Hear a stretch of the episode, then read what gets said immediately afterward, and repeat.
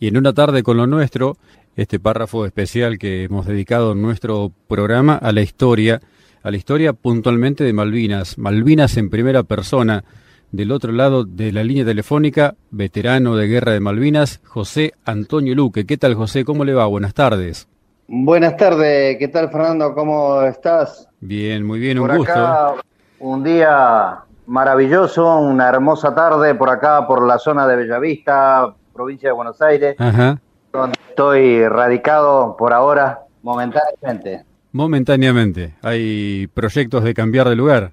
Y siempre uno, hay un momento en la vida que quizás uno piensa, ¿no? Ir a- de vuelta a sus pagos o, o buscar un, un lugar más tranquilo y pasar los últimos tiempos, ¿no? Ajá, está muy bien. Y esa es un- una idea que la tengo por ahora todavía quieta, dado que me encuentro todavía trabajando actualmente, ¿no? Claro, y en eso de volver a sus pagos, ¿de qué pago estamos hablando? Y estamos hablando de la provincia de Corrientes, de los grandes valores, Claro, llamémoslo así, ¿no? claro que sí. Eh, bueno, tierra de Sargento Cabral, San Martín, y aquellos grandes hombres que hicieron, se hicieron eco en la historia. Seguro. ¿De qué parte de Corrientes, José? Eh, bueno, yo soy de un departamento al noroeste, a 110 kilómetros de la capital Ujú, correntina, que se llama Burucuyá, que es un nombre guaraní. Burucuyá significa, es una planta Sí. llamada pasionaria. Sí, tal cual, así es. Bueno, yo soy oriundo de, de ese departamento. ¿Y hasta qué edad vivió ahí en, en Burucuyá? Bueno, yo nací ahí en el año 1962 y viví toda mi infancia junto a mis padres. Mi padre era policía de esa localidad, mi madre una gran trabajadora, era enfermera y cocinera en aquella época. Sí. Y bueno, ahí transcurrí toda mi, mi infancia, ujú, mis estudios primarios, secundarios, Claro, hasta que me fueron sorteados para el servicio militar. así es. En aquellas épocas donde se hacía el servicio militar, para los hombres eran esperar con orgullo esos días de sorteo de los documentos y escuchar a- en la radio los Sí. números que iban cayendo y sorteándose y así era era algo especial era como un rito Sí. muy esperado por los hombres por Tal los cual. hombres en aquella época ¿Se acuerda dónde estaba cuando el sorteo, José? ¿En qué, en qué situación estaba? ¿Cómo lo escuchó? Y no, y estaba en mi casa, estaba Ajá. en mi casa ahí con un grupo de chicos que Sí. también de mi edad y bueno, nos habíamos juntado ahí en la tarde en, en mi casa y, y escuchábamos los sorteos que a medida que iban pasando, pero era era larguísimo, eran Sí. horas, imagínese, Sí, sí, sí, me acuerdo, sí. que había que estar. Y después, bueno, le llegaba ya a su casa los los telegramas, Claro. famosos telegramas en aquella época, que eran distribuidos por el correo para hacerse presentación Tal cual. ya sea si era sorteo bajo o alto, lo mismo, ¿no es Claro. ¿cierto? Porque todos deberíamos pasar por esa revisación Exactamente. en los regimientos de aquella época. ¿Y de los compañeros Y- que estaban ahí en su casa, le tocó alguno más? Sí, sí, fueron conmigo, cuatro de mi pueblo, cinco, nos tocó infantería de marina. Primero fuimos a toda la revisación en allá en el 81, Claro. en el 81, en febrero, se hacían la- las revisaciones en los distritos militares de. Corrientes. Sí, sí. Entonces fui a febrero en Corrientes, sí. ahí nos revisaron todo y yo prácticamente con mis cinco amigos ahí, Ujú, compañeros del pueblo, íbamos a ir a Tandil, Ajá. iba a pertenecer a la Fuerza Aérea. Ajá. Pero se ve que Dios, el destino de cada uno, de, o será, o no, se- no sé si será el destino o será planificado eso. En una de esas, ya nos estábamos embarcando para, en los famosos Onimoc para ir a, al tren que estaba ahí en la capital, ¿no? Que nos iba a traer a los destinos de acá de Buenos Aires, Sí. porque veníamos, un grupo veníamos acá a Buenos Aires pasaba por Reconquista, Santa Fe, creo, y la otra parada era Tandil. donde estaban las fuerzas aéreas. Cuando estamos yendo hacia los embarques de Sonimó, se apersonó un capitán a viva voz, nombró a uno al cabeza de fila, nombró el número de sorteo y este le he dicho 800, 900, dice no, un paso atrás de ahí para atrás. Bueno, nos sorprendió a todos porque éramos bastante, éramos, estamos hablando de unos 100 y pico de esa camada, ¿no? A ver, dice, esperen acá, bueno, esperamos ahí un tiempo prudencial, nos sentamos, al rato viene el capitán y nos da la, a nuestro parecer en ese momento, era una alegría. ¿Por qué? Porque dijeron, bueno, ustedes no van a embarcar, ustedes se van a ir a su casa y van a volver el día 4 de agosto, o el primero de agosto. De ese mismo año, del 81. Dado que ustedes son marineros, dijo. Ah, mierda. Y algunos nos pusimos un poco, qué sé yo, más contentos, otro, Marina, ¿qué será la Marina? Y sabíamos por referencia que la Marina empezaba desde la provincia de Buenos Aires hacia el sur. Así que imagínese para un correntino venir para el sur ya era medio, medio complicado, pero bueno, no era lo mucho. Claro. Y así fue que, bueno, me incorporé a hacer el servicio militar allá el primero de agosto del año 1981. ¿Y en qué batallón le eh, tocó? De ahí, de Corriente, me traslada acá a los bosques de Pereira. Sí. Pereira y Iraola, sí, Ahí estaba el famoso Centro de Incorporación de Infantería de Marina para soldados. El famoso CIFIN, que le decían antes. Exacto. Ahí cerca de Río Santiago, más o menos, si no me equivoco. Por ahí. Digo que por ahí me puede fallar un poquito el... Está bien. porque pasaron tantos años y qué sé yo. Sí, sí, no hay problema. Eh, le digo, esta es la segunda vez que yo voy a explayar mi vivencia, ¿no? Ajá. Porque como soldado uno explaya la vivencia. Claro. No la parte esa táctica, la distribución táctica de una de una guerra o de una planificación, porque eso se encargan los comandos de cada Fuerzas Armadas, en planificar sobre una mesa y decir, bueno, yo voy a para acá, esto vamos a hacer tal parte. Pero el soldado, en aquella época, el soldado solo puede hablar de las vivencias que le tocó vivir, en, ya sea en el servicio militar, anécdota del servicio militar o en este efecto como fue nuestra gesta de Malvinas. Así es.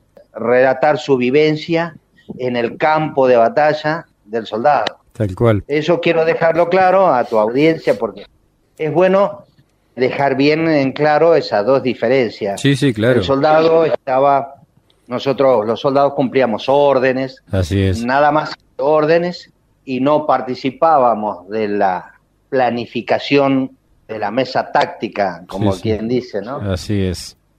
bueno, me trajeron de Corrientes a 45 días acá en, en los bosques de Pereira, acá, a hacer el famoso adiestramiento para soldados de Marina, de Infantería Marina. Sí.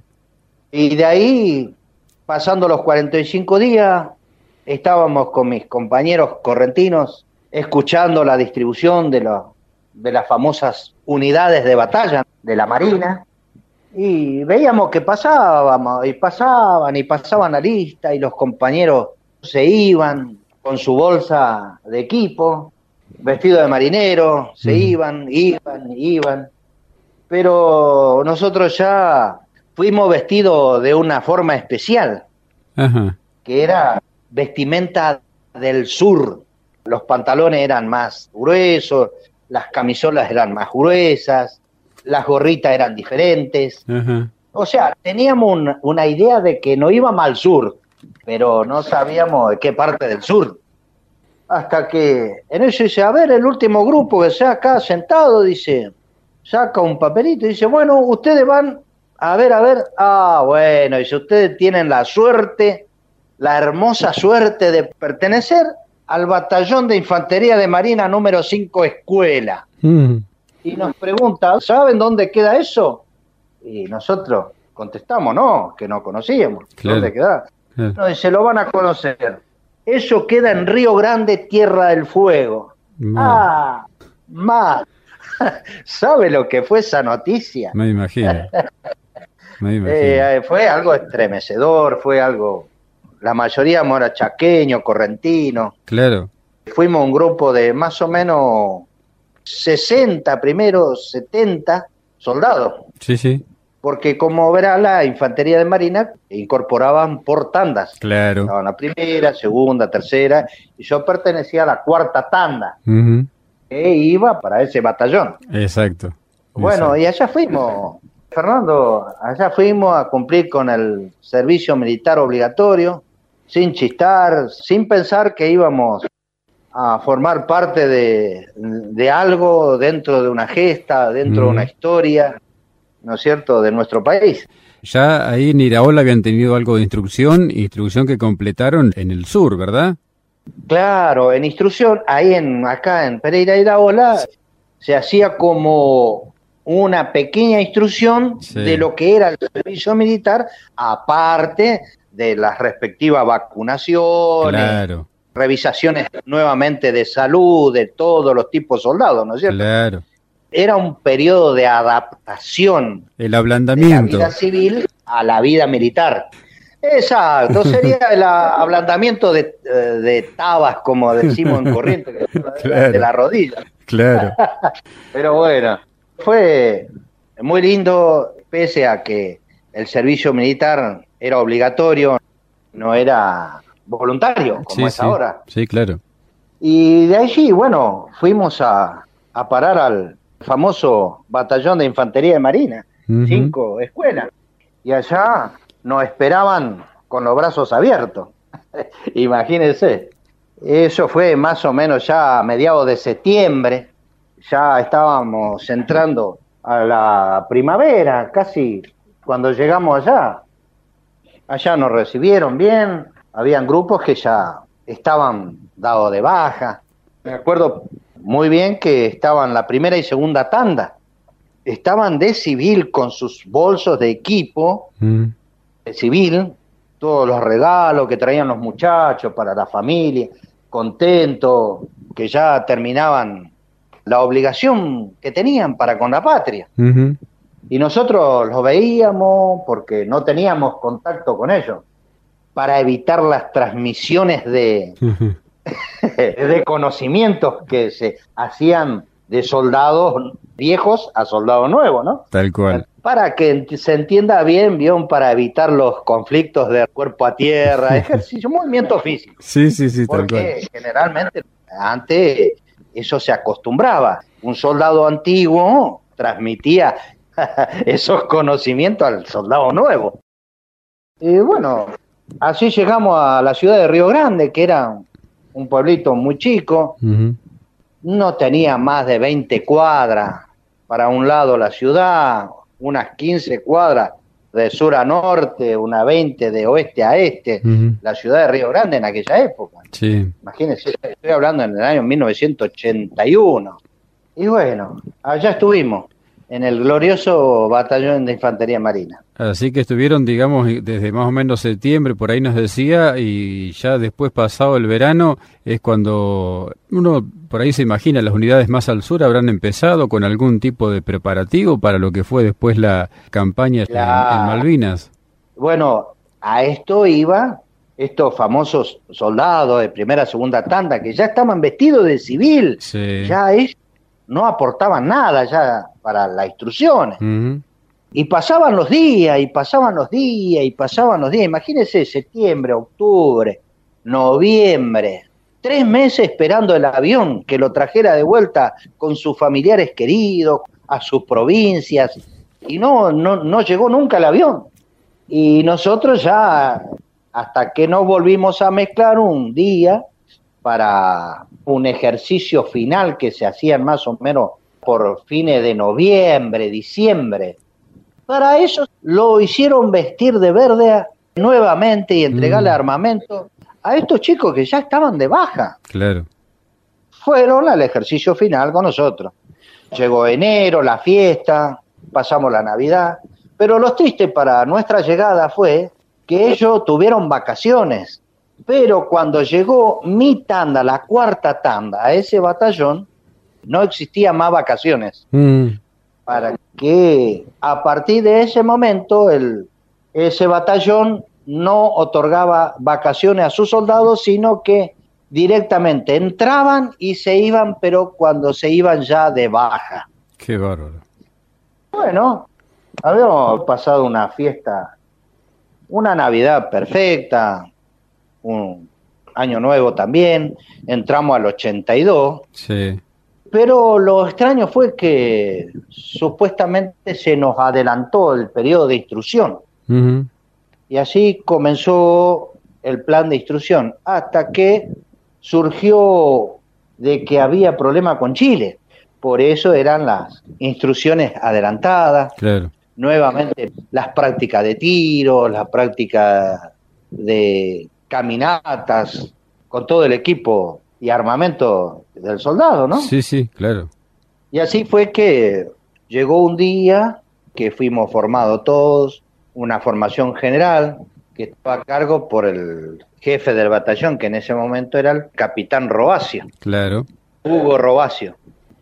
Nos instó, nos arengó ahí y salimos para el- la frontera con Chile, Claro. para unas prácticas de combate. Eran prácticas de combate, pero con municiones reales. No había fogueo, las tácticas de combate eran diferentes porque al practicarse con municiones reales eh, era bastante peligroso.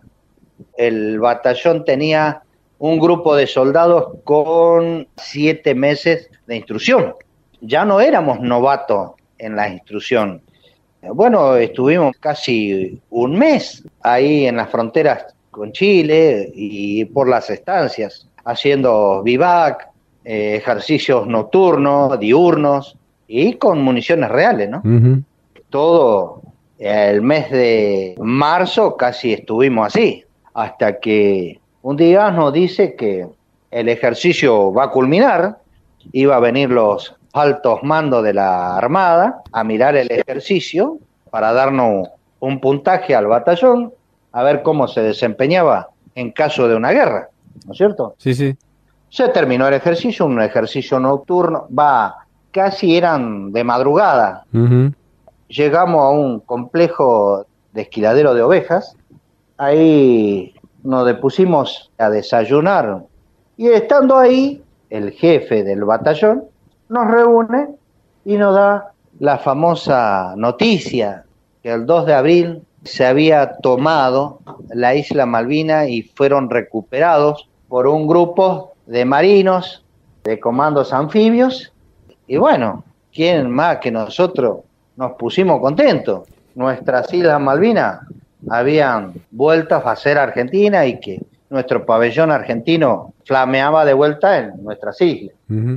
Y fue ahí que comenzó la gran historia de nuestros soldados del 25. Sí. Volvimos al batallón, supuestamente era descansar, pero se agudizó la campaña, porque ahí comenzó verdaderamente la instrucción de guerra, porque supuestamente ya se estaba digitando de que el BIN 5 iba a ser uno de los reemplazos de los infantes que habían tomado las Islas Malvinas, Así es. que iban a ir a combatir en Malvinas que en las noches el soldado no se desvestía para dormir, dormíamos vestidos, Claro, en alistamiento. en alistamiento, dormíamos con el fusil preparado. Sí, sí, sí.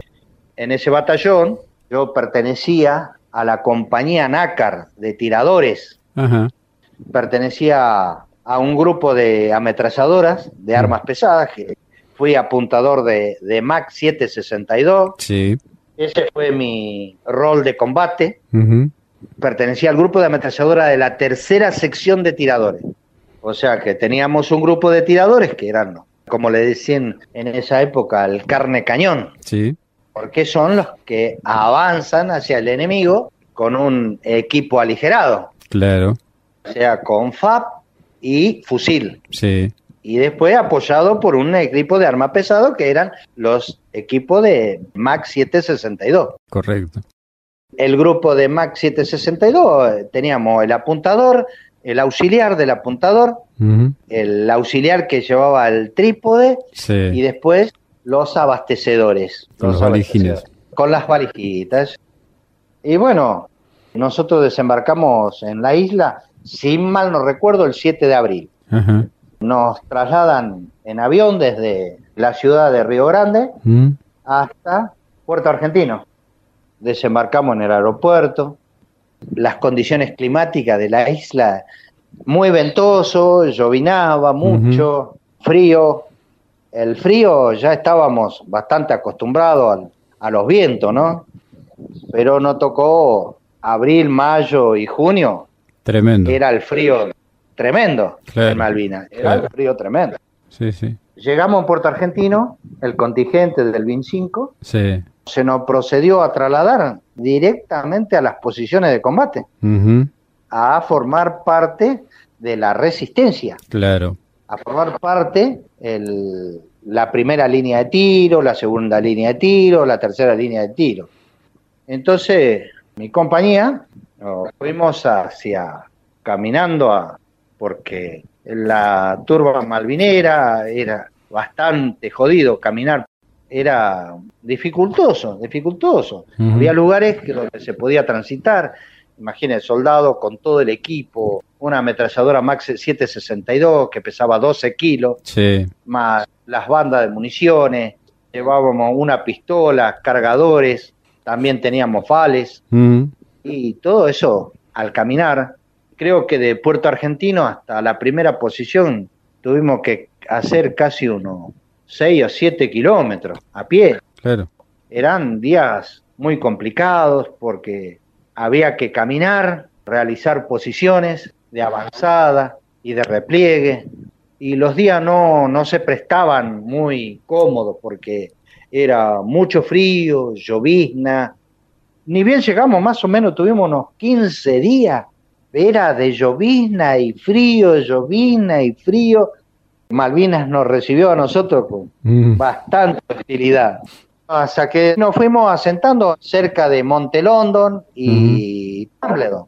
Sí. Esas fueron nuestras posiciones. Ahí pasé mi día de, de guerra. Claro. Solo pude bajar un día a Puerto Argentino. O sea que yo prácticamente a Puerto Argentino lo crucé cuando bajé del avión sí. y lo crucé cuando me rendí y nos llevaron a, al aeropuerto. Bueno, y ahí estuve haciendo posiciones, estuvimos con mi grupo de ametralladora, hostigándonos constantemente las baterías de la Marina Británica, ¿no? Sí, el bombardeo naval. El bombardeo naval, que era incesante, más los fines de semana, era atroz. El batallón de infantería 5 eh, entró en combate mucho y la compañía Nácar especialmente tuvo una destacadísima actuación, según cuentan las historias, ¿no? Sí, sí, exactamente, exactamente porque ellos entraron por la vía de acceso que estaba Monte London, que cubría una entrada del lado del mar, y después estaba Monte Tumbledon, enfrente tenía dos hermanas y al costado nuestro estaba Billy Ray, creo. ¿Qué se puede decir, cómo se puede contar lo que se siente al entrar en combate, cuando empiezan los tiros, cuando empiezan a ustedes a tener tan cerca a los enemigos, cuando empieza a tronar la, la MAG 762 en sus manos? ¿Cómo se siente todo eso? Me voy a transportar a esa edad. Sí, sí, Me voy a transportar a esa edad. Porque hoy, con 59 años, contar lo que se sentía en esa época difiere mucho. Hoy en día, pensar, si estuviera en, ese momento hoy con mi edad, sentiría otras cosas. Seguro. Pero en esa época, el soldado tenía una formación de cuerpo. Bien. Un espíritu de cuerpo muy sólido. Sí. Ese espíritu de cuerpo que era el compañero, Dios y la patria. Se sentía un coraje tremendo, un coraje tremendo defender un suelo.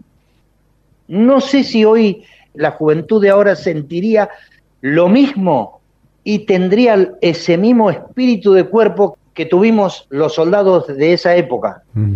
Porque nosotros sufrimos un hostigamiento naval impresionante, que con un fusil ya no se podía luchar mm. bajo bombardeos navales, aeronavales. Sí. No se puede luchar con un fusil o una ametralladora.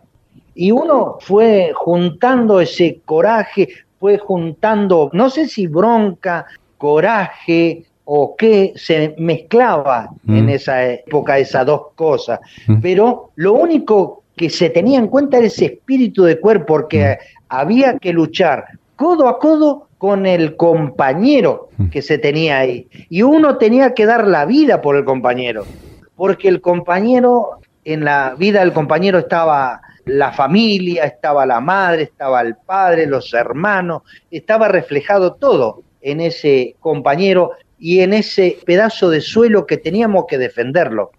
Se sentía una cosa rara, pero lo único que estaba era en la idea del soldado combatirle al enemigo, mm. ganarle al enemigo.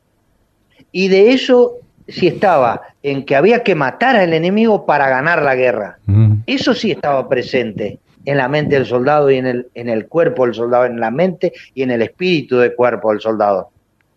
Fue así, con tan pocos años de edad, formar un soldado de esas características formado en un espíritu de cuerpo, con una mentalidad fuerte de dar la vida, mm. dar la vida por un suelo patrio y dar la vida por un compañero, es algo que era impresionante. Era matar para vivir. Esa era la idea, matar para vivir. Yo tenía que vivir, pero si tenía que matar para vivir, eso era. Uno al enfrentarse y pelear por una convicción que tiene el soldado, que es su patria, su amor a su patria, y por ese espíritu de cuerpo que tiene hacia su compañero, hacia la fuerza que está defendiendo, se crea una cosa que, te digo, Fernando, no te puedo explicar lo que se siente. Puedo, en palabras efímeras, decirte, matar para vivir, matar para ganar la guerra, matar para que cese el fuego. Y eso hace el soldado. Eso es lo que sentía en esa época. eso es lo que sentía. Y si un compañero se quedaba bajo el fuego enemigo, la idea era arrancarlo de ahí, de ese lugar y llevarlo a salvo a su compañero, porque ese compañero podía servirlo para seguir peleando, seguir luchando, a ver si se podía doblegar a ese enemigo. El soldado argentino estuvo convencido de eso, estuvo convencido de que estaba defendiendo algo suyo, esa bandera, ese pedazo de suelo y defendiendo también un hogar, una familia. ¿Cómo habrán pasado aquellos gloriosos granaderos a caballo y toda esa gente? Seguro. Hoy en día pienso que con un poco más de conocimiento, con un poco más de, años encima, uno se vuelve más, más sentimental. Pero en esa época, con 18 años, éramos bravos. Seguro. Porque la juventud tenía otras ideales, estaban formados diferentes y bueno, esa es lo que yo sentí, tal cual. Eso es lo que siento hoy y la verdad, verdad te digo que es complicado explicar a veces lo que uno siente porque el soldado tiene que combatir, cuidar su vida y proteger la vida de los demás también. Tal cual. Bajo un fuego donde le estallan los oídos, donde usted ve compañeros que caen heridos, caen muertos, es algo que hay que soportar y seguir adelante y seguir luchando para que no lo maten a usted o no lo mate a su compañero, porque usted sabe que cuando pierde una batalla, el enemigo gana. Eso es lo que el soldado argentino no quería, pero lamentablemente se acabaron las municiones y no pudimos ganar esa batalla. Porque fue una batalla, nada más. La guerra hoy continúa, porque continuamos hoy, los veteranos de Malvinas, estamos firmes en la batalla de la recuperación de nuestra isla. Seguimos peleándola a otros niveles, en otros tanes, pero seguimos. el espíritu de cuerpo de, aquel soldado argentino que defendió la Malvinas todavía sigue, sigue, ya sea por distintas formas, como la gran acción tuya, de darle la oportunidad a muchos soldados como yo de contar lo que en, aquella época, cómo lo vivió, cómo lo sentimos, cómo fuimos, cómo estuvimos viviendo esa acción. Hoy contar para que el pueblo también argentino sepa o se imagine lo que es una guerra para no volver a caer en esas acciones, sino que hoy en día se puede llevar en otros estanes, de otra forma, combatir de otras formas, porque hoy la guerra ya no es como la de antes. Hoy vivimos otras clases de guerras, que ya el enemigo ni sale de casa, como quien dice, ¿no? Así es. No me alcanzo a imaginar entonces, con toda esa carga tan importante que tenían de decisión de meterle para adelante con todo lo que nos acaba de contar, cuando hubo que replegar y cuando hubo que entregar las armas, ¿no? Qué momento. Llegó un momento cuando nos quedamos sin municiones, cuando ya no, ya no hay nada con qué tirar, porque dimos todo, dimos todo. Sí. O sea, no había que escatimar nada, porque cuando se produjo la batalla final era al todo o nada, o todo o la muerte. Y si podíamos sobrevivir como lo hicimos un montón de soldados, gracias a Dios y la Virgen, en algún momento dije que Dios fue un soldado argentino, porque esa turba malvinera nos salvó mucho. Cuando uno ya no tiene más con qué pelear, lo que sirvió fue replegarse y ayudar a la demás compañeros, soldados, al quedarse uno sin forma de combatir contra el enemigo, eh, lo único que quedó era ayudarnos entre nosotros y ir sorteando la distinta obstáculos que nos estaba ofreciendo el enemigo a través de los bombardeos, a través del lanzamiento de cohetes y qué sé yo, que caían en la zona donde se replegaban el soldado argentino. Sí, sí. Yo creo que cuando más vida se perdió también al replegarse el soldado argentino, porque ya se sentía indefenso. Estábamos indefensos, ya no podíamos hacerle frente a ese enemigo. El BIN 5 luchó contra un nivel de cinco batallones o cuatro. El 14 quedó el BIN 5 luchando contra un nivel de cinco batallones. Sí, sí, la diferencia era tremenda. Era tremenda. Era cinco soldados contra uno. Sí, sí, sí, sí y cinco soldados armados que realmente tenías todavía un apoyo logístico bueno y mientras que ya nosotros escaseaba nuestro apoyo logístico, era escaso, ya no teníamos tanto, había que replegarse en esa situación. Se hacía complicado mm. el terreno, el hostigamiento enemigo, el ayudar a, a un compañero, el correr con un compañero, el tirarse, aplicar las técnicas para que no caiga uno abatido también. Claro. Y uno llegar con el armamento, entrar cantando, entrar desfilando a, una zona de rendición. No sé, no te puedo contar lo que, la nostalgia que nos invadían, la tristeza, porque teníamos ganas, había ganas de seguir luchando por nuestra bandera, por nuestra tierra, y porque bajo esa bandera estaba la familia argentina. Y así fue que llegamos a, un final cansado, abatido, pero con el espíritu intacto, con el espíritu de seguir peleándola, que se ve reflejado hoy sí, claro. con nuestras acciones. Así como vos hoy tenés un, un espacio en una radio donde vos también, a través de esta acción tuya, darle un espacio a un héroe o a un soldado o a un cuadro de distintas fuerzas armadas de nuestro país, que cuente sus anécdotas, que cuente sus historias, que cuente sus sentimientos, lo que sintió en esa época, lo que siente hoy, es algo grandioso, Calles, algo grandioso. Y seguimos peleándola de esa manera. José, yo quiero agradecerte muchísimo por estos minutos que nos has eh, dispensado en esta tarde, que nos has traído tu relato.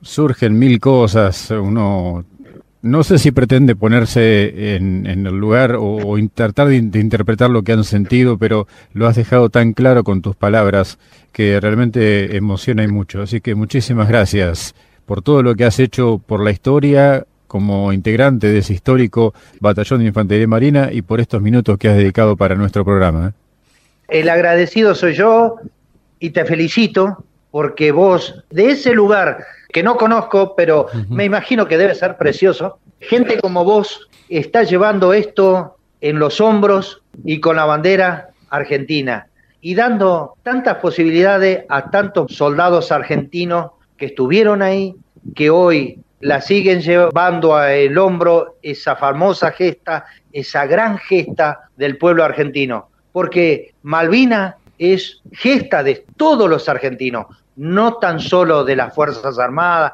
que combatimos ahí, sino de todos los argentinos. Y todos los argentinos debemos luchar por eso, tratar de ser mejores cada día, de luchar por la dignidad, por el pueblo y ser fuerte para seguir adelante. Nuestra Argentina no tiene que sucumbir ante nada. Nuestra Argentina no tiene que desfallecer la gesta de Malvina no tiene que olvidarse porque es una gesta donde se derramó sangre del pueblo argentino que tenían espíritus de solidaridad, de amor propio por una patria, de amor propio por su bandera, por la familia argentina. Te agradezco muchísimo por darnos esta oportunidad. Mil gracias por este espacio, mil gracias y ojalá pueda seguir por mucho tiempo esto que haces Fernando.